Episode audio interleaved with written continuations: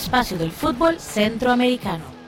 Hola, muy buenas noches a quienes nos ven eh, acá en la transmisión en Facebook Live y a quienes nos escuchan en las aplicaciones donde está el espacio del fútbol centroamericano. Sean bienvenidos al episodio 118 y hoy con una mesa llena y con un hijo pródigo que volvió, Francisco Céspedes, lo tenemos por acá. Vamos a conversar del fútbol de Costa Rica, que es, eh, si, no si no nos equivocamos, una, la única liga en continente americano que se encuentra en acción. Así que sobre eso vamos a conversar, un poco sobre el COVID, sobre la adaptación del país o del campeonato a las condiciones y también obviamente vamos a hablar de la parte deportiva. Te doy la bienvenida, a Francisco. ¿Cómo le va, Frank? Bienvenido de vuelta. Gracias, José. Eh, Jonathan y Randall, para mí siempre es un gran placer compartir con ustedes, así que más bien darles las gracias por la invitación y vamos a conversar un rato. Jonathan, buenas noches. Hola José, hola Randall y Francisco, qué bueno tenerlo de regreso. Y no, pues eh, muy contento de estar, de estar hoy con, con ustedes. Randall Sánchez, aquí listo para hablar, supongo. Listo, listo, ya micrófono abierto. Un gusto saludarte, José. Jonathan, siempre un gusto estar con ustedes. Y Francisco, bienvenido. Hoy estamos los cuatro fantásticos nuevamente. Ya teníamos algún ratillo de no, de no estar todos.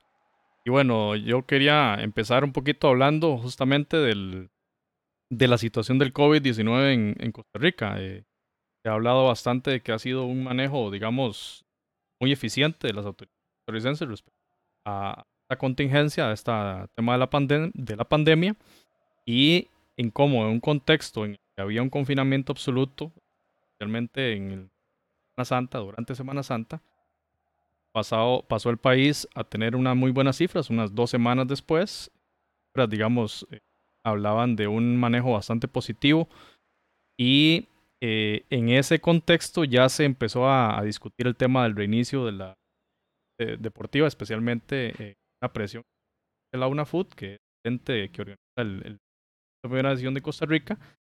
Y este, para el más o menos inicios de mayo, eh, ya se hablaba de un retorno, ¿verdad? Y, un retorno que era eh, una, apertura paulatina de todas las actividades que le presentasen al Ministerio de Salud protocolos de reapertura adaptadas obviamente a las circunstancias. Una de ellas, por supuesto, fue el fútbol.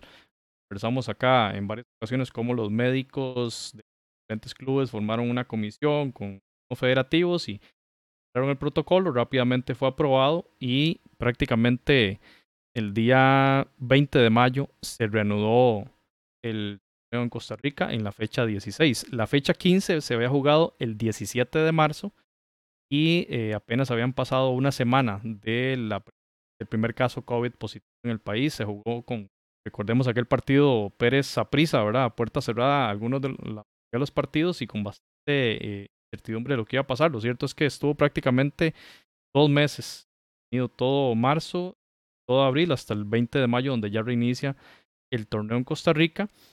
Y aquí para poner en contexto, y antes de empezar a, conversar con Randall, Jonathan y Francisco, el tema de que cuando Costa Rica eh, anuncia la apertura de, o el reinicio del campeonato, en esa semana se detectaron 73 casos, toda la semana epidemiológica. Era una cifra bastante baja. En la semana de inicio, en esa semana del 20 de mayo, Costa Rica sumó 65 casos acumulados durante esa semana.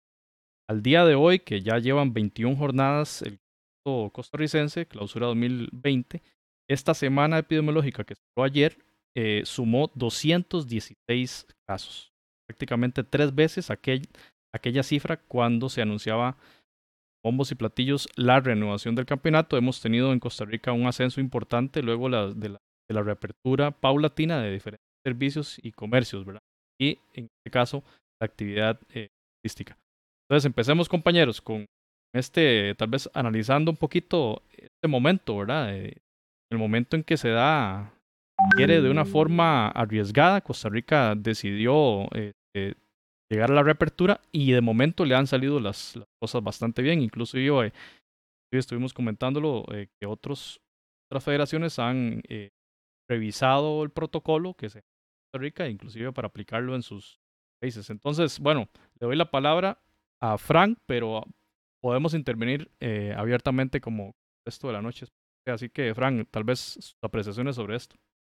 Sí, José, gracias. Este, vamos a ver, uno, uno a veces vuelve o se vuelve muy, muy crítico de las cosas que se hacen dentro del país. Eh, eso, digamos, a, veces tiene sus cosas buenas, a veces no tanto, pero eh, me parece que en un caso como estos, cuando uno ve que efectivamente se puede trabajar con orden, que efectivamente eh, las distintos, los distintos entes que regulan este tipo de actividades logran consenso y se toman decisiones tan importantes en un país tan futbolero como el nuestro, sin duda que lo es, la reanudación del campeonato, uno, uno ve con buenos ojos este tipo de acciones y de alguna manera pues le agrada también saber que se están tomando como referencia para hacer lo mismo en otros países. Eh, yo he visto que las cosas han funcionado pues relativamente bien, salvo aquel incidente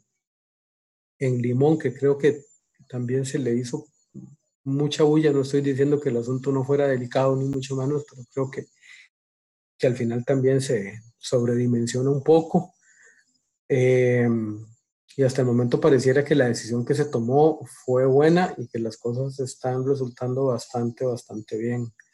Eh, yo me pregunto eh, al final qué es lo que vamos a sacar de enseñanza de todo esto, qué es lo, qué es lo que nos va a permitir haber tomado una decisión tan importante y tan arriesgada si se quiere y que, y que las cosas hayan salido tan bien. Eso debería darnos algún tipo de ventaja, debería, deberíamos de aprovechar nosotros ese, ese contexto y ese posicionamiento que tiene el fútbol tico, eh, las transmisiones por ESPN del campeonato nacional, de los juegos que tiene esa prisa como local, vistas en prácticamente toda América Latina y quizás hasta más allá.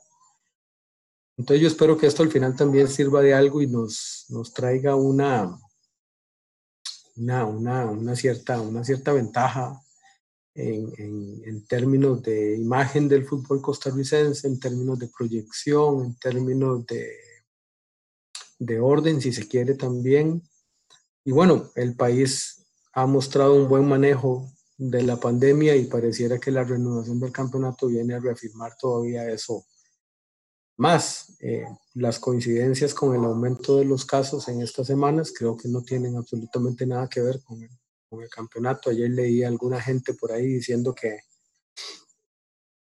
creo, creo que algunas personas mencionaban que si el juego de, de San Carlos debía haberse hecho, no debía haberse hecho por, por, por, estas cuestiones y todo. Yo creo que, yo creo que, que la cosa no anda por ahí, ¿verdad? Que, el asunto no es, no es exactamente, no es exactamente ese. Pero bueno, lo cierto es que también estamos en tiempos muy extraños, en tiempos donde, donde se vale cuestionarse mucho todas estas cosas. Estamos todos sumamente preocupados aquí en la región también por el aumento de los casos, pero pero en lo que tiene que ver con esto, pues yo creo que, las cosas han salido bastante bien y que ojalá, ojalá, ojalá sigan así y no tengamos este, ningún caso por ahí que lamentar que eventualmente traigan una suspensión o, interrupción del campeonato. De mi parte creo que fue una decisión buena, arriesgada, sa salió bien, se está manejando bien y, ¿no? Excelente. Sí, José, eh, que, creo que es importante, por ejemplo, eh, analizar nosotros cuando, cuando antes de entrar al mundo de la, del, de la cima, del Facebook Live, ¿verdad? cuando hacíamos el podcast, solo por el podcast, eh, veíamos con mucha incertidumbre el regreso del, del, del, campeonato, inclusive hasta, hasta analizábamos la posibilidad de, de suspenderlo, que qué pasaría si se declaraba Zaprisa campeón, que era el primer lugar, eh, y un montón de, de cuestiones. Yo creo que la coyuntura que se estaba viendo en el momento, yo creo que le ayudó mucho a, que la UNAFUT pudiese, digamos, eh, salirse con la suya un poco en el buen sentido, ¿verdad? De, de, poder renovar el campeonato, porque se estaba viendo un contexto, no, no de control, porque este virus se ha demostrado que no se ha podido controlar, pero sí de contingencia importante a nivel país. Eh, digamos que, que ya se entrará en polémica, como en algún momento que decía que las cantidades de pruebas y cuestiones así, pero ya están los indicadores, o sea, se ha manejado hasta la fecha un promedio de dos hospitalizados en todo el país, y entre 5, 4, 6 personas en cuidados intensivos, que lamentablemente, ¿verdad? Que, que ojalá se recuperen y, y lamentablemente 10 fallecidos. Entonces, de alguna manera, eh, y las medidas y las que se están tomando podía, eh, y que también, según el Ministerio de Salud, la mayoría, digamos, Costa Rica todavía no ha entrado un eh, contagio comunitario. Sea, y esperemos que así se mantenga, aunque sabemos que la situación está un poco más complicada, pero en la coyuntura, en el momento donde, donde se, se pensó que el reanudar, se estaba haciendo así, todavía los nexos epidemiológicos todavía se están manteniendo, y eso entonces podía pensar de que, de que podíamos establecer con un protocolo mucho más riguroso y serio ¿verdad? Con las, con, con las, con lo que yo con la eh, tropicalizado, porque no podemos, Costa Rica no puede compararse al, al, al, poderío de la Bundesliga, ¿verdad? Con las rigurosidades que ellos tienen de, de, de, pruebas y un montón de cuestiones. Entonces, manejando más un protocolo ligado al Ministerio de Salud con casos sospechosos y cuestiones así, yo creo que, que y la UNAFUD dio en el clavo y creo que hasta la fecha ha sido una, ha sido una buena decisión, pero también más que una cuestión de, de un acierto de la UNAFUD, creo que es una coyuntura país que de alguna manera estaba, estaba eh, propició para que el fútbol pudiese regresar. Y en buena hora, porque eh, ya digamos, ya el, el, miércoles, si no me equivoco, tenemos la última jornada, eh, ya salen ocho equipos de, de, de, del juego, ya, ya podemos decir, respiramos, salieron ocho equipos, quedan cuatro, de los cuales tres son de los más grandes, ¿verdad? Que uno estima que por sus grandeza y sus potencias económicas todavía tengan controles más rigurosos, ¿verdad? Y, eh, hasta ahora ya estamos, se, se, ha ido caminando por buen puerto y en buena hora y que esto sirva también, eh, más, más que nosotros, digamos, decir, uy, Costa Rica no, sino que esto sirva también para también el resto del área, porque así necesitamos, y esa es la naturaleza de FUTCAD, ¿verdad? La Unión del Fútbol Centroamericano, que también las otras ligas puedan tener esa oportunidad de reanudarse, porque uno no, no, no, se da cuenta de lo que le hacía falta de fútbol hasta que no lo tuvo. Entonces creo que es, que, que es importante que, que, sigamos y también un llamado como ciudadanos en todo el área, que sigamos respetándolas y que sigamos en todos los países de Centroamérica entendiendo de que la única forma que volvamos a la normalidad, si se le puede llamar normalidad, es, digamos, portándonos bien y siguiendo las, las indicaciones. Incluso, compañero, yo no sé si, si ustedes lo habrán analizado de esta forma, pero también a los gobiernos le, le generaba un cierto interés el regreso del fútbol, no tanto por el punto de vista económico, porque obviamente eso es directamente a los clubes, pero a nivel de sociedad también le servía que el fútbol regresara. Y en Costa Rica sí fue, en Europa pues eh, rápidamente hemos visto ahí como ya Portugal, Austria y otros, otros países se han sumado, Polonia, entre otros, bueno, en el caso de Bielorrusia, que no, que no se detuvo, pero ya eh, han seguido los pasos de Alemania y ya próximamente eh, estamos muy cerca de arrancar la Liga Española, luego va a venir la Premier League. Eh, a, los, a, los, gobiernos a nivel, digamos, político y, que la sociedad tuviese todavía algo, algo que, eh, con que entretenerse, le, les va a quedar el fútbol. Y bueno, en el caso específico de Latinoamérica, como lo indicaba el ministro de Salud de Costa Rica hoy, que en este momento en Latinoamérica estamos eh, en el epicentro de, en este momento de, del coronavirus a nivel mundial y creo que es ahora en, donde el protocolo de la UNAFUT, lo que hayan ideado es donde realmente se va a poner a prueba en, estos, en estas semanas, en estos días.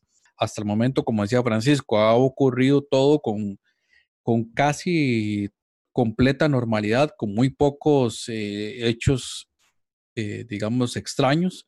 Para la, gente de Centroamérica que nos escucha, pues únicamente un incidente ahí con, con Limón que provocó que se movieran los partidos a, a, la zona de Guapiles, precisamente la zona donde yo me encuentro, y ahora eh, suspendieron el, el partido que se tenía que disputar este miércoles entre Limón y el Santos de Guapiles la UNAFUT decidió suspenderlo y, ah, digamos, hasta donde yo tengo entendido, ese partido ya no se va a realizar, es decir, los puntos simple, simple y sencillamente no se van a, a, a repartir y el partido se da como finalizado.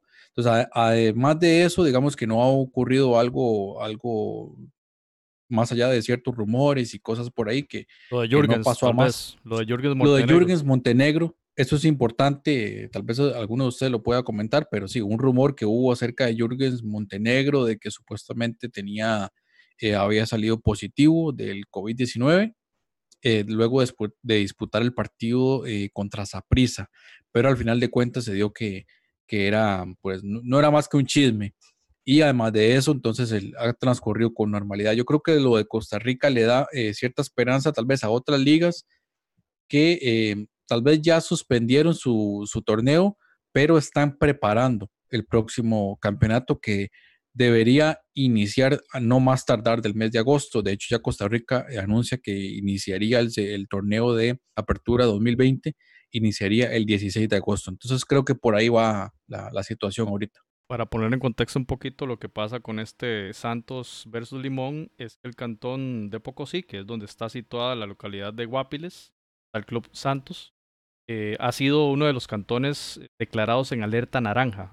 Alerta naranja quiere decir una, una restricción más elevada de la restricción habitual, específicamente en el tema de eh, permisos a establecimientos comerciales y también a la restricción de la movilidad de los vehículos después de cierta hora, después de las 5 de la tarde, es en casos, no pueden eh, andar en la calle. Entonces, puesto que para el tema de fútbol tendrían que ver programado el partido en horas bastante tempranas.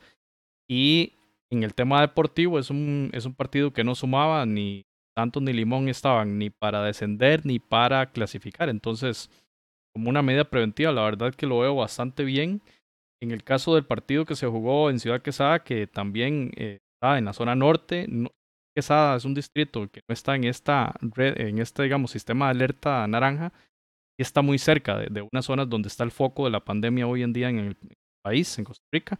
Eh, hubo ayer, como dijo Francisco, alguna especie de, ruido, digamos, de rumores o en Twitter, para decirlo de la forma correcta, respecto a si era idóneo realizar el partido o no. Al final el partido se, se realizó. Poníamos nosotros ahí en Twitter que el, protocolo se aplica igual en el Estadio Nacional, en Guapiles, en Punta Arenas donde se juegue, digamos, no hay acceso al público. Si ya los jugadores de uno u otro equipo tienen contagios, pues se va a manifestar indiferentemente del lugar donde sea el partido. O sea, eso, eso es un riesgo que se sabe bien y que la UNAFUT lo, lo, está completamente eh, clara en ese sentido. La apuesta ha sido a que no haya ni un solo contagio, porque ahí yo creo que sí, sí se lanzaría esta pregunta al panel compañeros, en el caso de que haya un caso positivo, lo hemos hablado bastante, ahí sí se pone en riesgo, eh, se debilita fuertemente la continuación del campeonato.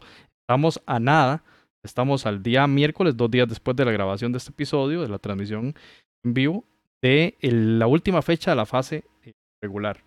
Y si no me equivoco, el fin de semana ya iniciaría la, la fase de semifinales, una fase bastante rápida que sería eh, sábado o domingo, miércoles. Ahí ya está definida el semifinalista de cada llave y se jugaría entonces en el fin de semana siguiente, igual miércoles sábado o miércoles domingo, eh, la final de, segunda fase. Entonces estamos a nada de concluir el torneo.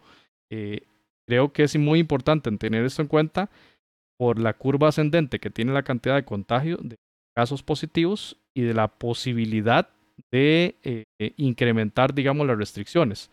Toda vez, y ya le, le doy la palabra, compañeros, toda vez que las restricciones, así como los casos, se están acumulando más en la zona norte limítrofe con el país hermano de Nicaragua. En la zona central, que es donde probablemente estén los cuatro clasificados, ya lo están eh, fijo Saprisa, Heredia y Alajuela, 1, 2 y 3, y el cuarto lugar saldrá el miércoles del duelo de la final adelantada entre Cartago, que es, aquí estoy con el estadio Fello Mesa, compañeros de fondo. Saludo a nuestro compañero Orlando ahí en Twitter. Eh, seguidor del cartaginés, y el equipo de Guadalupe, que es, se quiere, la sensación de este torneo de clausura. Entonces, compañeros, como dijo eh, la metáfora del ministro de Salud, caminamos sobre cáscaras de huevo en el tema no solo de la pandemia y en este caso, por supuesto, una actividad como lo ya el José, también una cuestión a, reconocer, digamos, que los protocolos no solamente se están efectuando dentro del estadio, ahora que hace poco fue el clásico entre Zapresa y Alajuela, que unos aficionados quisieron llegar a la, salida del estadio y rápidamente la fuerza pública los, los contuvo y los, los, no sé si los detuvo, o simplemente los, los dispersó. O sea, estamos hablando de que, que se ha tomado con mucha seriedad el asunto porque sabemos que cualquier desliz cualquier situación que pase, por ejemplo, eh, sería catastrófico. Es el, caso de Jürgen Montenegro, por ejemplo, que fue un chisme, eh, digamos, eh, casi que, que, inclusive tengo entendido que la persona que lo escribió en Twitter lo quitó inmediatamente también, ¿verdad? Fue para hacer ruido, digamos, cómo eso generó también las alarmas. O lo de aquel muchacho de Limón, que también hizo un Twitter ahí justificando una celebración donde rompe el protocolo, inmediatamente es sancionado, inmediatamente Limón es sancionado.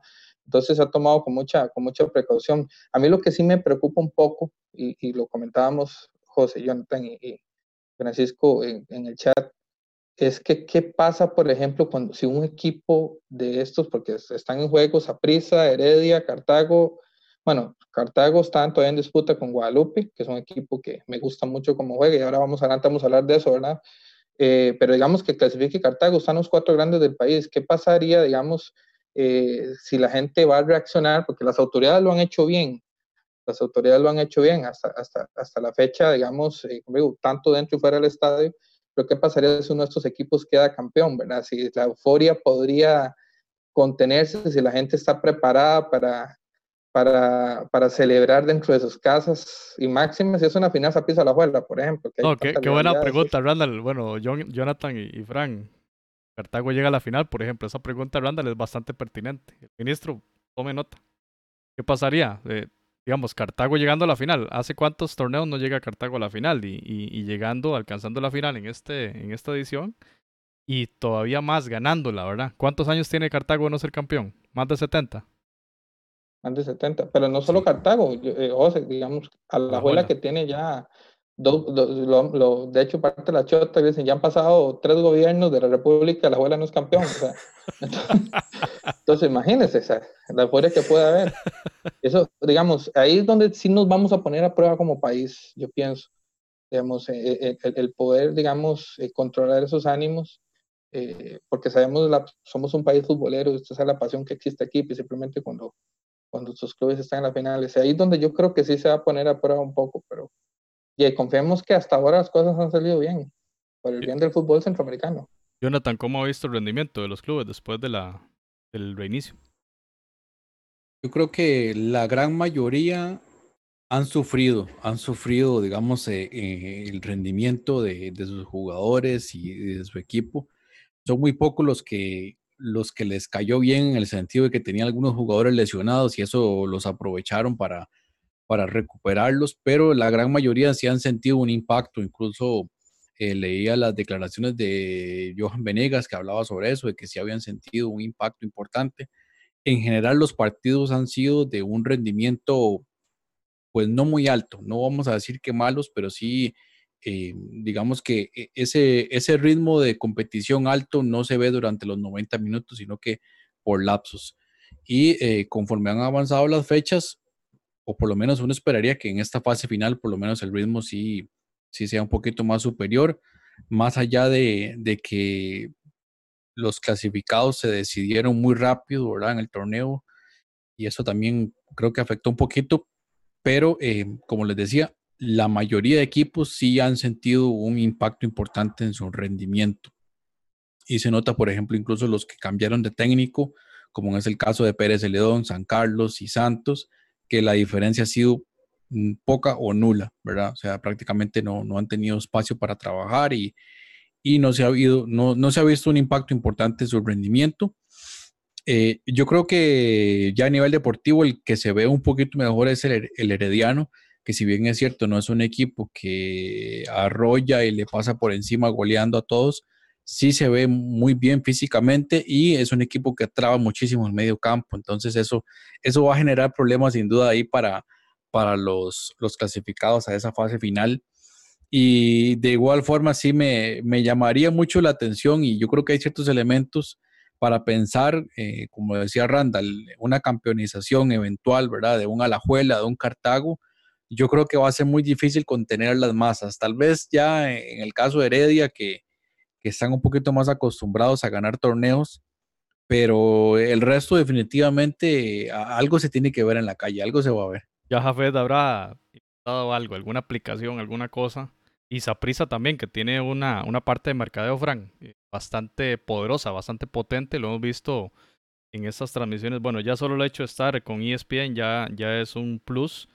Y las transmisiones vía Zoom que tienen una pantalla gigante con patrocinadores, eh, eh, no sé, como que Saprisa va adelante en la parte de marketing y también han aprovechado eso. Ojalá que hayan los clubes eh, recuperado un poco de la plata que perdieron o dejaron de percibir en. Y me parece que fue en la, la Copa de Austria, la Copa de la Liga, eh, hicieron en la, en la celebración, en la entrega de la Copa, los jugadores tenían que posicionarse así, este, con, con distanciamiento, eh, una ceremonia bastante extraña. Entonces, probablemente ya Costa Rica está tomando nota de todo eso. Hasta para la celebración. Frank, ¿qué ibas a decir? Muy europeos. Sí, no, bueno, varias cosas con lo que con lo que mencionábamos hace un rato respecto a los protocolos y todo eso, efectivamente yo no, no me preocuparía mucho por los equipos, eh, pero sí se pregunta uno con el tema también de la reactivación y la apertura de lugares que estuvieron cerrados durante mucho tiempo, como bares y restaurantes, eh, y, y, que lo estábamos conversando nosotros hace un rato también, de que no caería nada mal darse, darse una vuelta por el barcito de preferencia de cada uno para ver alguno de los, de los juegos de semifinales o de la final, uno se pregunta, eh, bueno, ¿cuál irá a ser la reacción de la gente efectivamente ante una eventual semifinal entre Alajuela y Heredia, eh, una eventual final entre Saprissa y alguno de estos otros dos, o Cartago y alguno de estos otros dos? Y si efectivamente podríamos encontrar ahí, ahí yo creo que sí nos podríamos preocupar un poco más de que se, se incumplan algunos protocolos. De en los bares. en... Sí, en los bares iba a mencionar, eh, digamos, por el aforo que tienen que tener, que es de un 50% y todo este tema. Sabemos que hay restricción vehicular los fines de semana y todo el asunto, pero también sabemos que la gente ya sabe cómo es que el asunto funciona y encontrará la manera de poder llegar al lugar donde quiere llegar. Eh, lo otro tiene que ver también con que nos gusta y somos muy dados a tener celebraciones también en, en la casa, con, con familiares y, y, bueno, y con amigos que eventualmente llegarían también para ver este tipo de, de juegos y todo, y ahí también podría haber algún riesgo si, la, si la convocatoria se hace demasiado amplia de que, de que pueda salir gente eh, infectada. Lo que pasa es que aquí entra el tema ya que nadie puede controlar más que nosotros mismos de, de, las, de la responsabilidad que cada uno tenga de, de las actuaciones y de, lo, y de lo que decide hacer, ¿verdad? Entonces, eh, pues sí, el bar puede controlar un poco el aforo, eh, pero definitivamente yo, yo, yo veo bien complejo ahí una celebración, una, una cuestión ahí, la gente en ese momento pensando en, en guardar la distancia y todo el asunto, yo no, no Sí, veo esa... Eh, Es como los jugadores, Frank, en un gol es sumamente difícil. Y uno ve, uno, uno los ve a ellos, ¿verdad? Y digamos, inmediatamente su instinto de acercarse al compañero y todo, por ahí, ahí automáticamente se, y no se solo, frenan ahí con los brazos o con los puños. no solo en el tema de la felicidad del gol, la alegría del gol, sino en, el, en la deportividad del rival que intenta levantar al otro en una falta. La persona que está acaba de recibir una falta y lo va a levantar. Eso lo hemos visto también. Y Sí, sí, ha- sí. han habido algunas circunstancias un poco, bueno, interesantes, no sé qué palabra decir, cómicas o, ¿no? o alarmantes, porque algunos jugadores sí aceptan la mano y, y se, y se tocan la mano, o sea, lo cosa que está casi que prohibida a nivel, digamos, social hoy en día en el tema del distanciamiento sí, sí, sí. y, y otros ya han rechazado, ¿verdad? Y es feo. O sea, en nuestras sociedades el dar la mano y rechazar la mano es casi que una, un llamado a, a- a la pelea. Este, y, y bueno, y, y se ha visto eso en, en el tema de, los partidos. Ha sido muy interesante. Y, y con lo que usted mencionaba, Frank, qué, qué interesante, ¿verdad? Porque se hablaba cuando se discutía de la reactivación del Campeonato Nacional de Primera División como forma también de reactivar la economía de todo de este sector de restaurantes y bares, ¿Qué irá a pasar con, con la programación horaria? Randall y, y- y Jonathan, ¿qué, ¿qué piensan ustedes? Porque si ponen horar- horarios, digamos, los que estamos habituados, de 8 de la noche en adelante, bueno, si termina a las 10 el partido y luego la celebración del campeonato, ¿qué, hacer en este caso, verdad? No sé si ahí el ministerio va a tener alguna injerencia, Ministerio de Salud, para regular los horarios y poder hacerlos quizá más temprano y permitir, digamos, que un... Pero no sé, no sé ni qué pensar en este momento. Que me gustaría conocer sus opiniones, Randall y, Jonathan, sobre esto, de los horarios especialmente. Sí, Jonathan. Eh, José, es una muy buena pregunta también. O sea, ¿cómo han surgido también interrogantes el día de hoy, verdad? Porque eh, Jay, yo, digamos, no, no, no, sé cuándo sería una, una, eventual final, si sería en fin de semana o, o, o haría en, en, entre semana, como sucedió hace unos años con la final entre San Carlos y Aprisa, que fue un, un miércoles. Eh, yo, yo, yo, yo, al menos también tomando en cuenta las condiciones climáticas y todo, que también estamos entrando al invierno y que ya será un partido una noche implica jugar bajo un terrible aguacero, yo pienso que sí debería debería sí contemplarse eso. Yo no lo había pensado, sinceramente, ahora que vos lo sacaste en, en, la, en, en, lo pusiste en la mesa, digamos, de que un, un evento al partido de vuelta debería jugarse de 11 de la mañana o tal vez por mucho 2, 3 de la tarde, porque, porque si digamos, precisamente previendo también que la gente salga a las calles ahí, pues es tal vez más fácil controlarlos con luz de día y toda la cuestión que, que, que por ejemplo, eh, eh perseguirlos en la noche, ¿verdad? Entonces, eso, eso yo creo que sí, sí es una cuestión que debería, y que debería, debería tomar en cuenta también la UNAFUD. No sé si ya lo hizo, sinceramente, si lo ha previsto, pero si no lo ha hecho, es bueno que ojalá nos estén escuchando y que, y que lo tomen en cuenta, porque hasta eso, porque aunque los partidos sean a puerta cerrada, digamos, eh, que hay una, una repercusión, repercusión social, ¿verdad?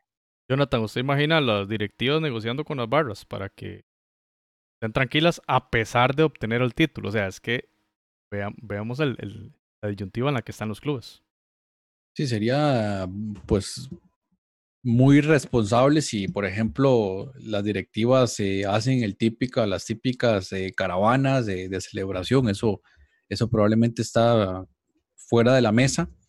Y por el contrario, habría que tener ahí mucha coordinación, probablemente con fuerza pública, para evitar el, la aglomeración de personas. Y es un detalle importante lo que menciona Randall, porque la programación de la final, digamos, eh, las horas, las horas, digamos, programadas a, este momento es la primera final, es el domingo 21 de junio a las 3 de la tarde y el partido de vuelta el miércoles 24 a las 8 de la noche. Eso en caso de, no haber una, una, una gran final, pero sí va a ser una, un protocolo de seguridad interesante para ese miércoles, precisamente, en caso de que eh, pues salga, salga el campeón en esa fecha, eh, un equipo que no sea, digamos, si no queda campeón eh, o no gana esa final esa prisa y, se evita una gran final, eso, eso podría ser ahí un, un factor importante para, para el protocolo de la UNAFUT, para la organización y, eh, por supuesto, también para las autoridades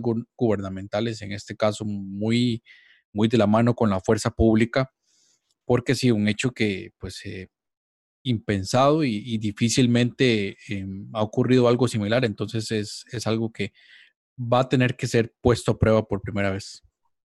Y bastante interesante lo que se viene y bueno, ahí esperamos y suponemos que va a haber una articulación bastante fuerte entre el Ministerio de Salud y la UNAFUD, así como los clubes y sus barras. Lo que hablaba ahora Randall de, de ese caso que se dio en Alajuela, la verdad que bastante bien, ¿verdad? Que hayan sido, digamos, eh, neutralizada esa manifestación de seguidores de Liga Deportiva Alajuelense como una señal de lo que podría suceder ahora en estas fases de cierre. Eh, repito lo que dije al inicio, eh, me parece que una ventaja del torneo es jugar eh, miércoles, domingo, miércoles, por el tema de la posibilidad del crecimiento de contagios, si se sigue dando el ritmo que se está dando en Costa Rica. Y la posibilidad entonces, o el riesgo, digamos, latente de una nueva cuarentena absoluta, eh, que sí, ahí sí, digamos que no habría espacio para la negociación con una FUT eh, digamos que no está tan cerca de verse en el sentido de que las cifras de contagios, especialmente en el Valle Central hacia el sur, eh, son, se mantienen muy bajas como cuando terminaba esto que los epidemiólogos llaman primera, primera ola, que repetimos, ha aumentado los casos bastante fuerte, en, especialmente en la zona norte. Entonces quizá que San Carlos, el hecho de que no haya clasificado a la final, aunque nos duela, ha sido, digamos, eh, para efectos de epidemiológicos no, tan no tan negativos. Eh, un saludo a Jason Quiroz, eh, Jonathan, ahí te saludan, compañero suyo del Cotay, ahí en el cole. Alexander Gamboa, quien seguramente está en la fortuna, un saludo. Y mi señor padre Gregorio, un saludo también. Eh, hablemos un poquito tal vez de, este torneo y cómo cierran los equipos, ¿verdad? Si uno ve los números, bueno, Saprisa tiene sí sus, su buena ventaja sobre los eh, competidores. A la Juela y Herediano, si no me equivoco, están muy cerca o están empatados en puntos y una disputa ardua por el cuarto lugar. Eh, ¿Cómo ven, compañeros, este cierre de, torneo? Eh, y en especial creo que las luces van a estar o los focos van a estar este miércoles en ese partido en el Fello Mesa. Yo ya compré palomitas y ya tengo ahí las cervezas enfriando porque ese va a ser un duelo, un duelo muerte. Un saludo a todos los amigos cartagineses. ¿Qué piensan, compañeros? José, eh, yo, bueno, desde mi punto de vista, bueno, eh, también comparto lo que Jonathan dijo anteriormente antes de responder. Y siento que el campeonato no ha tenido un nivel tan alto. Sin embargo, yo sí creo que conforme fue avanzando, eh, fue creciendo. A mí me gustó mucho ver equipos como Jicaral, como Grecia, el mismo Guadalupe, digamos que, que hicieron un, un protagonismo es muy importante. ¿Cómo, cómo serán los equipos? Bueno, esa prisa, yo creo que esa prisa eh, vivió un poco de la renta de su estabilidad en la, antes del parón, porque esa prisa es un equipo que eh, antes del parón era un equipo que venía muy constante eh, y digamos casi que con muy poco margen de error.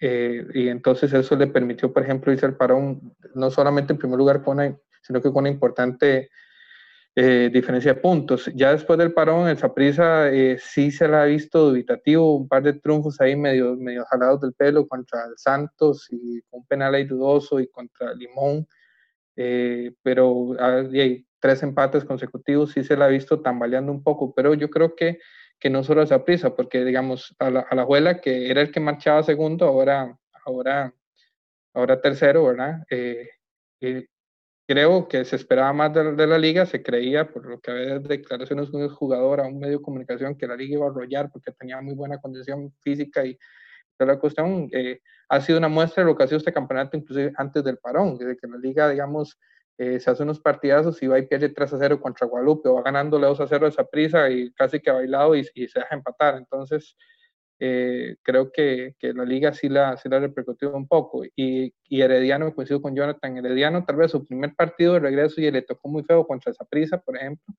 que no se vio muy bien, pero y también hay un, un desliz contra Guadalupe que no pudo ganarle, pero Guadalupe es un equipo que está jugando muy bien. Herediano sí se le está notando, digamos, eh, que está ganando un ritmo muy importante y que va a ser un, equipo que, que va, a ser, va a ser complicado realmente y ya, ya sabe lo que es eh, jugar estas instancias. Y por último, entre un Cartago y un Guadalupe, digamos, un Guadalupe que sería sorpresa y sería muy grato que se metiera, pues es una institución que trabaja muy seriamente. No tiene tanta afición, pero es un, un equipo que trabaja con equipos tecnológicos y todo, ¿verdad? Es un equipo que le apuesta mucho a la formación de jugadores y con un técnico muy bueno como Jaime Segura.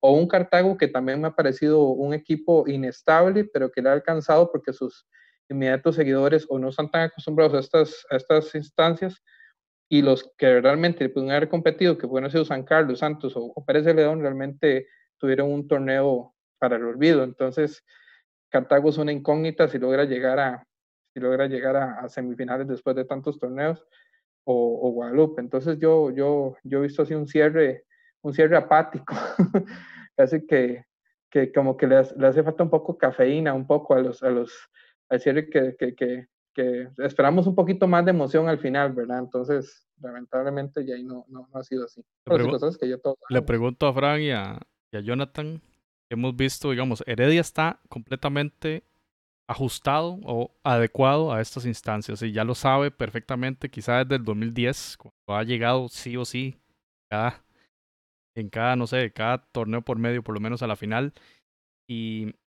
Y no sé si Saprisa ya aprendió la lección. Y, y, lo que hablaba Randall de los pinchonazos de Saprisa, esos empates que ha tenido en los últimos juegos. No me equivoco, todos son 2 a 2, ¿verdad? Contra la Liga, contra Limón y contra este último de este fin de semana. No, contra Jicaral. Contra, contra Jicaral. Contra y Grecia. Contra Grecia. Eh, Frank y Jonathan, pero ¿no será más bien que Saprisa, al no perder en Alajuela, ya dijo, eh, utilicemos el modo herediano? El, modo de stand-by y de guardar fuerzas para la fase de verdad. ¿Qué opinan? Yo, yo recuerdo que el torneo pasado, el cierre de Alajuela fue muy, fue muy flojo. Eh, Alajuela alcanzó su curva, digamos, el punto alto de rendimiento en aquella segunda vuelta cuando le ganó a Saprissa y a Heredia en fines de semana consecutivos y después el equipo se, se vino abajo y el bajón le duró hasta, hasta la final, ¿verdad? No, no, no hubo forma de que se levantara ese equipo. Eh, ahora está haciendo algo parecido con la diferencia de que no es el líder del campeonato, eh, pero incluso ya, ya está poniendo en juego la, la ventaja de, de casa en, en, las, en las semifinales, que por la manera en la que la juega juega en casa, yo no sé hasta qué punto, qué punto resulta ser una ventaja realmente el cierre en, en casa. Eh, Heredia, como siempre, cerrando bien. Eh, Heredia es el especialista en los, en los cierres. No importa si llega de cuarto o si va de tercero o de segundo. Eso no importa. Eso no importa. Es más, creo que clasificar de cuartos hasta los hace poco más cómodos porque les quita ahí, les, les, les quita presión y, y, todo el asunto. Eh, y Saprissa, como bien decía Randall, al igual que Alajuela en el campeonato pasado, viviendo de las, de las rentas, ¿verdad? De, de, de lo que ya habían logrado en una, en una primera parte del campeonato cuando fueron muy dominantes. Eh, y la gran sorpresa, por supuesto, que podría ser Guadalupe, pero creo que también Cartago podría ser una sorpresa bien agradable. Si mal no recuerdo, Cartago se ha jugado la clasificación en la última fecha del campeonato. Yo creo que en los últimos dos, tres años lo, ha, lo habrá hecho unas tres o cuatro veces. Un partido contra ha Santos perdido, ahí, que perdió en ha, casa contra ha Santos. Perdido, ha, ha, perdido, creo que contra Santos un par de veces, tanto en casa como en el, como en el Eva Rodríguez y es una historia como media, media trágica, la de Cartago también, ¿verdad? Entonces... Aquel jugador Pérez celebrando un gol, como un cuando les hace falta otro gol y todo el mundo... ¡Bah, sí, sí, sí, en realidad es, es, este, lo de Cartago le, le, le añade mucho drama realmente al, al, cierre del campeonato. Eh, pero Heredia es el equipo al que, hay que tenerle mucho cuidado, definitivamente. Eso, eso, no, es, eso no es para nada un secreto y creo que la preocupación tanto de, de Alajuela como de esa prisa es, es precisamente ver si alguien le, les quita a Heredia del medio, en el caso de esa prisa, ver si Alajuela se lo puede quitar de la final, creo que esa prisa se sentiría mucho más cómodo en una final con Alajuela, esa prisa juega muy bien en el, el, el Alejandro Morera, no, no, es, no es ningún secreto, creo que Alajuela juega relativamente bien en el Ricardo Saprisa también, eh, pero Heredia le juega a los dos eh, bien a donde sea. Donde sea, y Yo tiene que... a, un maestro del ajedrez futbolístico como José Yacone en el banco. Exacto, y entonces ellos se sienten cómodos con el que les toque y donde les toque, y en, y en el rol que les, que les toque. Entonces es el equipo que ninguno se quiere topar en la, y un, en la final. un técnico, Vamos a ver qué pasa. Un técnico además que si uno ve y lo compara con Karevich, que Karevic, digamos, ha tenido eh, titubeos, ¿verdad? Que a veces va ganando un partido, hace un par de cambios y el equipo más bien se debilita y tiene bastante ruido de, de la afición liguista, especialmente por las vacas sagradas, comillas, de algunos jugadores que llevan muchos torneos jugando en forma consecutiva y siguen siendo contratados más allá del rendimiento que vemos en cancha. Eh, Jonathan Frank plantea algo muy interesante, es el tema de la localía y en términos de, de, de jugar en a puerta cerrada, ¿verdad? ¿Cuánto eh, podría pesar en la localidad o no? Estaremos al, estaremos ante una final eh, en unas circunstancias distintas en el tema de jugar de local o, o, de visita, Jonathan. Sí, claro, eso tiene un impacto muy importante. bueno, en el caso de Alajuelense, incluso en algunos momentos la misma afición le pudo haber jugado en contra, porque la presión que mete es, es inmensa. Lo mismo sucede en el Ricardo Saprissa, que muchas veces la afición le juega en contra, tal vez a algunos jugadores que no están teniendo un partido muy bueno, eso, eso termina por, por complicarles la, la, la vida. Y eh, sí, sí va a tener un impacto importante definitivamente en este cierre. Tal vez a, equipos, como les decía, equipos como Alajuelense, equipos como, como tengan un impacto más grande Eh, y en el caso de Herediano sabemos de que tal vez por ser un, estadio un poco más pequeño e incluso ahora con toda esta remodelación que se viene, tal vez no, no iba a tener ese impacto, pero a, los dos equipos más tradicionales sí, evidentemente va, va a ocurrir ahí un, eh, digamos, esa ventaja que en algunos momentos tienen, esta vez pues no, no va a estar. Va a ser como si estuviesen jugando un campo neutral, básicamente. No, lo que estaba hablando era, Jonathan, de por el entrenador. O sea, el entrenador en condiciones normales eh, toma a la afición como un eh, duodécimo jugador, el, jugador número 12, el, que va a meter el cholo, El cholo. El cholo Simeone. ¿Cómo, Jonathan? ¿Cómo plantearía el pateo Karevic un partido en esas circunstancias. O sea, ahí ya no juega eso. O Yacone, ¿verdad? Que, que podría, digamos, eh, ajustar a el dibujo táctico al tema de la localía y al tema de la afición. ¿Cómo podría esto afectar? Bueno, en el, en el caso de Herediano tal vez es un poco más, digamos, es un poco más sencillo para Yacone porque Herediano es un equipo que tiene una identidad ya construida. Es decir, cuando hablamos de una identidad, tal vez es un tema un poco ambiguo, pero eh, Herediano sabe muy bien cómo juega. Y si hoy, hoy cambia de entrenador y llega otro, Herediano va a seguir jugando de la misma forma. No hay ningún cambio porque ya tiene buena identidad construida este equipo herediano. Ahora, después Yacone le impregna su, su estilo, como el tema de la presión y y, y Yacone sabe muy bien cómo hacerle daño al rival, sobre todo. Me parece que se centra mucho en el rival y, a partir de ahí también construir en base a sus, eh, a sus capacidades. En el caso de Carevic, bueno, eh, a inicios del torneo, sobre todo con la partida de, de Marco Ureña, tuvo que cambiar el esquema táctico, lo obligó a jugar diferente. Veíamos a Lassiter ya jugando una posición más, más central y, en el medio campo, eh, con la incorporación de Dylan Flores, el, esquema táctico había variado. Ahora, con el regreso de Jonathan McDonald, por lo menos en este último partido contra el Santos, vimos que Alajuelense cambia ahora, eh, pareciera que se, se, asemeja más a la Alajuelense de la temporada anterior y eso va a ser interesante de cara al cierre. Tal vez Carevic estaba pensando un poquito, bueno, vengo en una mala racha, tengo que cambiar el equipo, tal vez ya los rivales están encontrando la fórmula para, para detener, ya no voy a detenerme. Ya no voy a alcanzar a esa prisa, puedo probar. Ya no voy a alcanzar a esa, prisa, puedo probar, entonces eh, está buscando algún cambio y, me parece que eh, eh, a la Juelense en este cierre se va a parecer un poquito a la Alajuelense de la temporada pasada. Eso puede ser bueno, puede ser malo, eh, vamos a ver qué resulta. Y en el caso de esa prisa, eh, bueno, Centeno hablaba que él se siente muy tranquilo. Yo creo que ha bajado muchísimo eh, la concentración del plantel, es decir, en el momento que ya aseguraron el primer lugar, empezaron a hacer algunas variantes y para este cierre, ahora el problema para Centeno es volver a meter al jugador en, en la concentración y saber que está de nuevo a un nivel competitivo muchísimo más alto. Y me parece que lo habíamos hablado en, no sé si fue uno de estos programas, de la concentración del jugador durante el partido, porque el hecho de no tener al público, yo creo que eso, eso ocasiona que el jugador se, se, se pierda por momentos, pierda la concentración y ustedes saben, un momento de desconcentración puede provocar, eh, puede llevar al, al traste al, al encuentro, eh, cometer un error individual o, o perder alguna marca. Y eso va a ser fundamental para los entrenadores en esta, en esta fase final.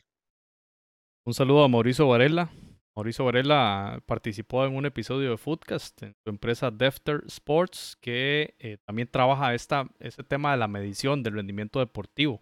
Así que gracias, eh, Mauricio, por estar en, sintonía. Y, y, de una vez tenemos que ir apartando fecha para otro episodio y conversar ahí este, con Mauricio de, de esto que ahora mencionaba Randall, Guadalupe estaba implementando ese tipo de, mediciones deportivas y que son la norma ahora en el fútbol moderno, en el fútbol, eh, de medir, digamos, el rendimiento de cada jugador y respecto a esto, imagínense las herramientas que tiene cada entrenador para posicionar a los jugadores o decidir quiénes van a jugar y quiénes no.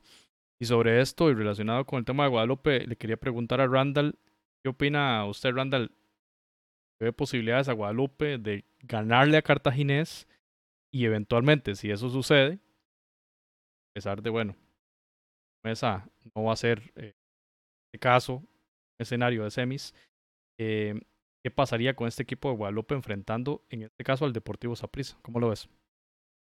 Bueno, Guadalupe, bueno, eh, es una incertidumbre, sería una incertidumbre en segunda ronda, porque creo que no ha accedido todavía a esas instancias, entonces no, no sabemos si le va a ir a pesar a, sus, a los jugadores jóvenes que tiene, porque la base del equipo de Guadalupe son jugadores eh, muy, muy jóvenes, yo creo que andan entre los 22, 23 años el promedio de edad, si no me equivoco y me corrigen eh, si estoy equivocado. Eh, pero digamos, si, si uno se, se, basa en el historial, Guadalupe ha hecho un torneo muy bueno contra los equipos grandes. Entonces a Zaprisa le ganó, a la Juela lo goleó 3 a 0. O sea, eh, a Heredia le sacó un empate importante con sus opciones también. a San Carlos vino, les, le hizo, les sacó un muy buen, muy buen partido, creo que le ganó también.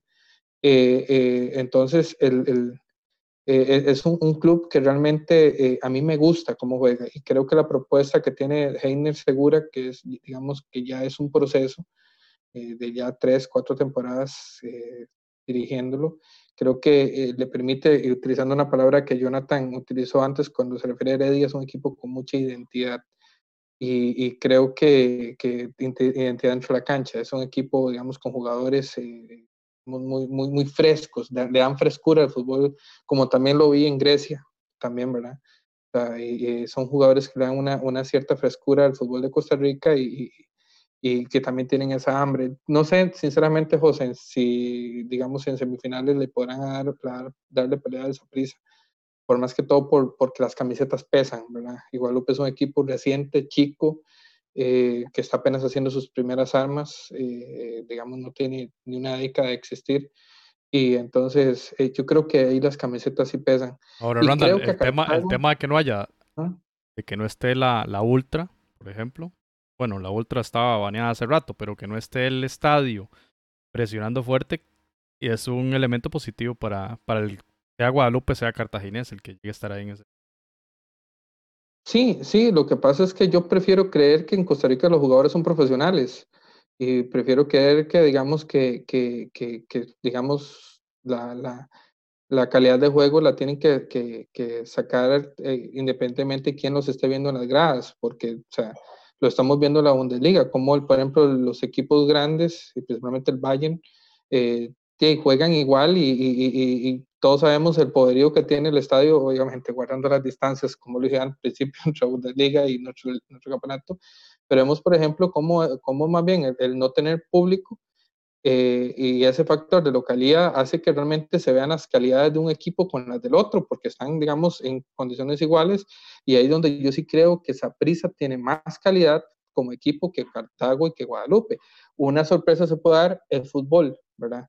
Pero entonces yo prefiero pensar, digamos, que, que, que Saprisa no, no, no, no, no es, un, y no soy sapricista, quiero aclarar, ¿verdad?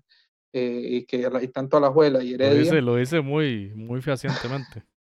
Sí, no, yo soy sancarleño y yo estoy fuera del, fuera del baile ahorita, pero yo, yo, yo quiero pensar, por ejemplo, que nuestros clubes eh, ya han superado superado eso. Lo, lo, que sí sería un plus para, para Guadalupe, porque a Guadalupe yo creo que la pandemia no le ha afectado porque estaban acostumbrados a jugar a estadio vacío. Entonces, yo creo que eso también, eso podría ser un factor tiene, a favor una afición en crecimiento, para ponerlo en temas. En crecimiento, sí. Es que es un club, para nuestros amigos de Centroamérica, es un club que se, surgió de las bases de un equipo que se llamaba Belén, pero se mudó de ciudad, se mudó, ahora que está de moda en el, en el ámbito del mudar de ciudades a los equipos, ¿verdad?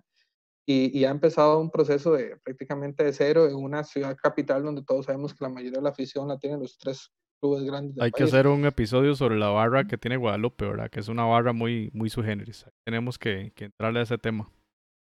Eh, y, José, yo sí creo, yo sí creo que, que, que, Guadalupe tiene equipo para ganar a Cartago, porque lo ha demostrado. Me gusta, Randall, eso que usted habla de Guadalupe y de Grecia, ¿verdad? Porque le pone sazón a un campeonato que siempre se ve como de tres equipos que San Carlos dichosamente llegó en las últimas temporadas a, digamos, a entorpecer ese, ese tema que había. Pérez León también lo había hecho anteriormente. Y, y en ese sentido, Fran, le quería preguntar a usted sobre la exposición que tiene la marca del fútbol de Costa Rica en estos días, ¿verdad? Siendo la única liga activa en el continente americano. Y, y que no solo la prisa de la Juela y Herediano, sino que también haya bueno, buen fútbol de estos equipos como Grecia y como Lupe. Pero en el tema de marketing, Frank, ¿qué provecho le habrá sacado el fútbol nacional a esto? Donde los partidos se transmiten en ESPN, eh, bueno, en caso cuando Saprisa es local, eh, por la cadena que, de, más desde Estados Unidos, si no me equivoco, hasta Panamá. Voy, voy a, referirme nada más así muy brevemente a, a, la, a, la, situación con Alajuela. Yo creo que lo de Alajuela pasa por un tema de, de liderazgo en el equipo y no, para mí no tiene nada que ver con la localía, ni tiene nada que ver con la barra, ni tiene nada que ver con ninguna otra cosa. Eh, se han ido algunas figuras del equipo que se decía en algún momento que tenían o generaban algún mal ambiente y, y, es un equipo que uno sigue viendo con las mismas con las mismas dificultades y con las mismas con las mismas falencias, ¿verdad?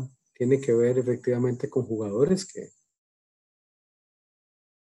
que son que son vamos a ver, que son muy son sumamente criticados por la afición, pero yo no creo que sea como de manera injusta. Creo que realmente son algunos jugadores que tienen muy bajo rendimiento en el equipo y que, y que si bien es cierto, todos los lunes cuando se completa la jornada el país amanece con 400 mil entrenadores de, de, de, fútbol nuevos, este, yo creo que hay cosas que son este, sumamente obvias y que que al equipo le vienen haciendo daño desde hace, desde hace bastante tiempo. Eh, desafortunadamente creo que este no va a ser tampoco el torneo de la 30 y habrá que esperarse un poco más para poder llegar ahí. Lo otro era un poco lo que mencionaba yo al, al inicio, o sea, realmente cuál, cuál va a ser el rédito que nosotros vamos a sacar de todo esto, cuál es la proyección que va a tener el fútbol de Costa Rica por tener la exposición que tiene en este momento en una cadena internacional como ESPN eh, sin competencia porque no hay más ligas activas en, toda América Latina. Eh, pues eso puede traer sus cosas buenas y sus cosas no tan buenas. Ya lo mencionamos hace un rato, eh, el rendimiento.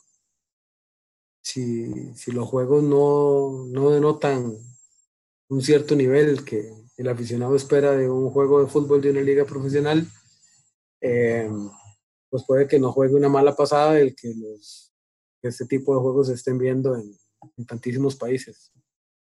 Eh, si alcanzamos un nivel un poco mejor, creo que es, que es bastante bueno y es bastante, bastante favorable.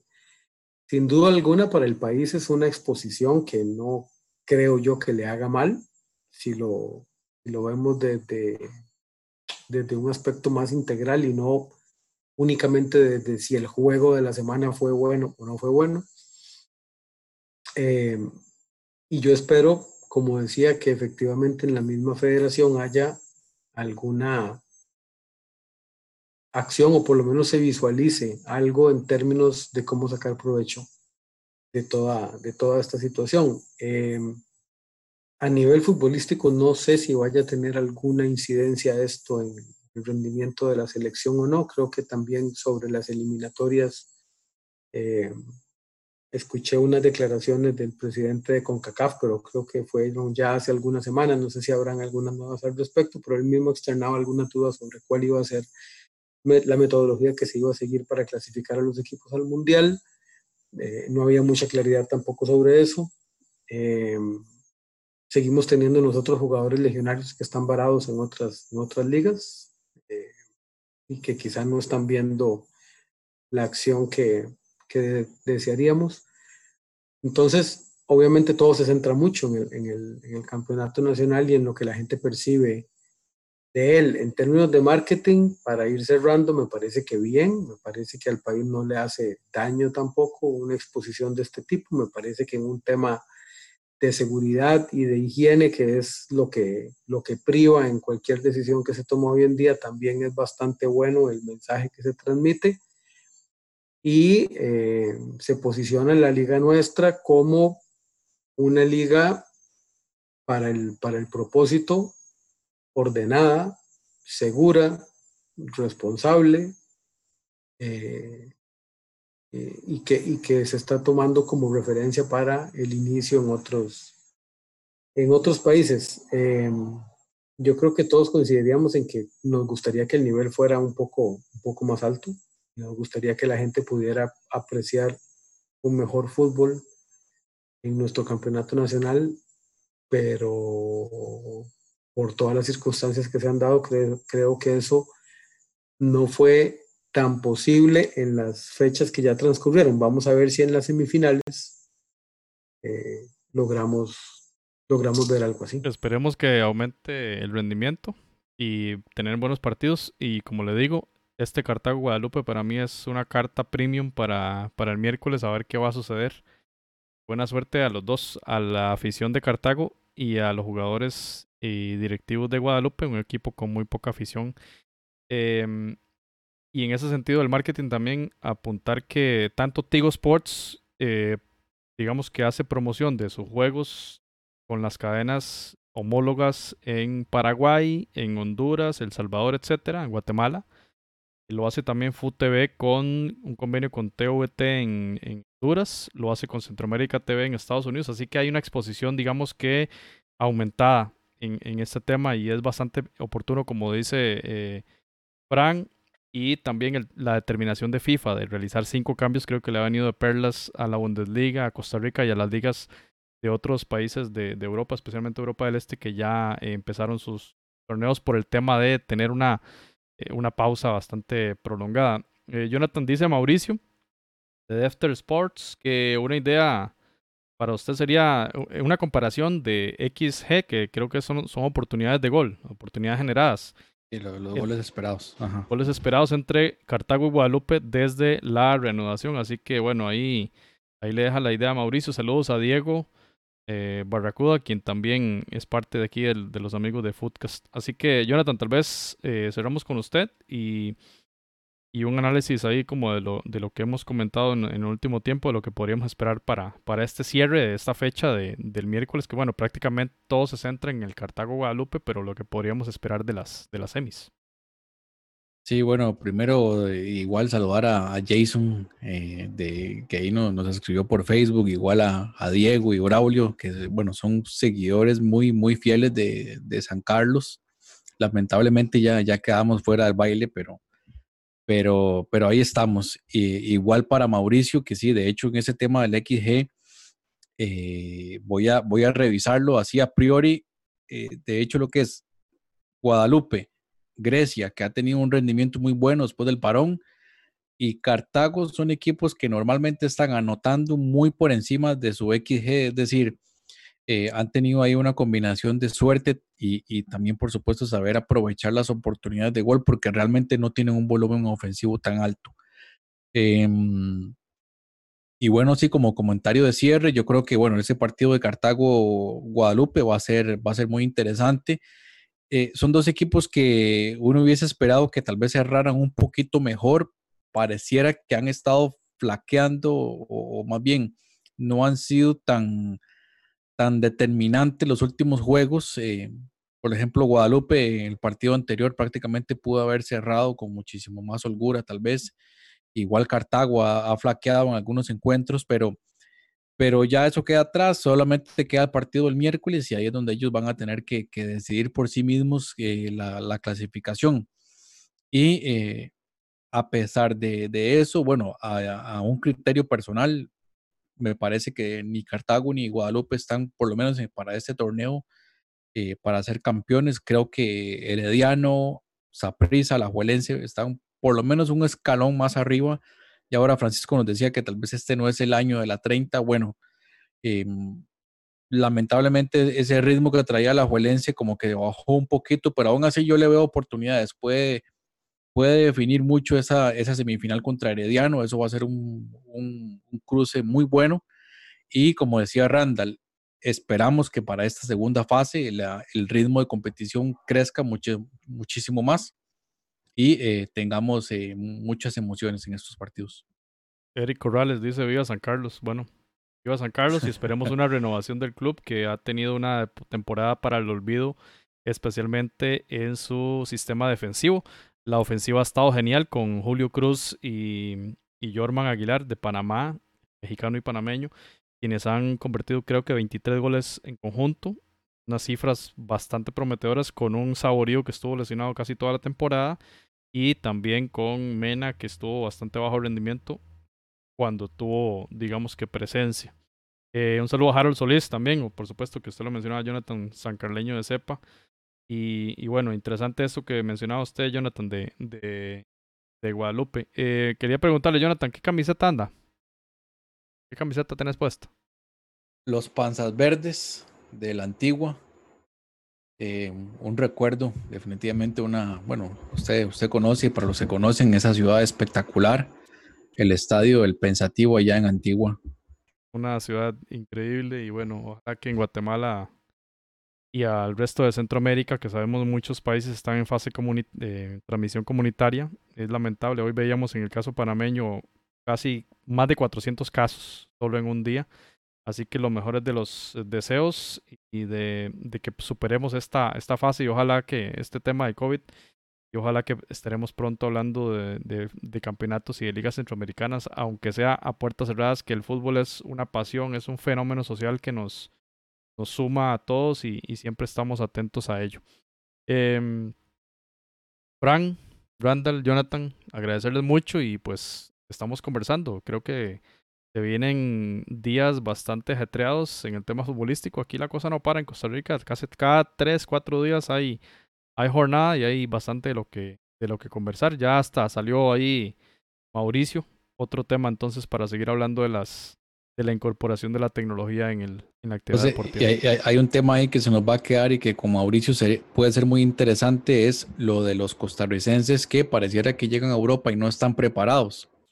Para los que no saben, bueno, Mauricio, usted lo mencionó, pero tiene una, una aplicación que se llama Cantera, parte de, esa, de la empresa que él tiene, de esta Defter Sports, tiene una aplicación Cantera para trabajar precisamente las ligas menores y ir, por supuesto, eh, tirando al profesionalismo de, en cuanto a la etapa de formación que pareciera que es la que estamos flaqueando en el, en el fútbol centroamericano, porque cuando llegan a Europa, pareciera que falta, algo falta. Qué buen nombre, Mauricio, esa aplicación, excelente.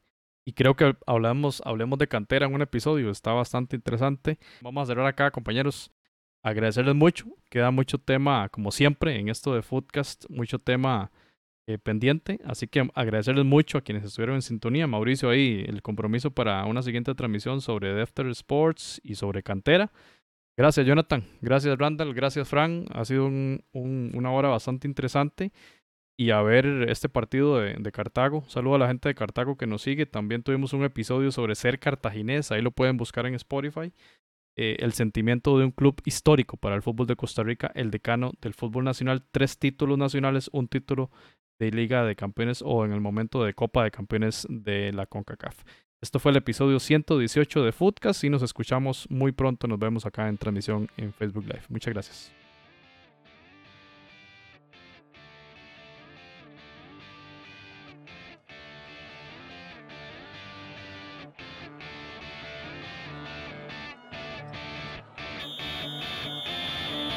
Footcast, el espacio del fútbol centroamericano.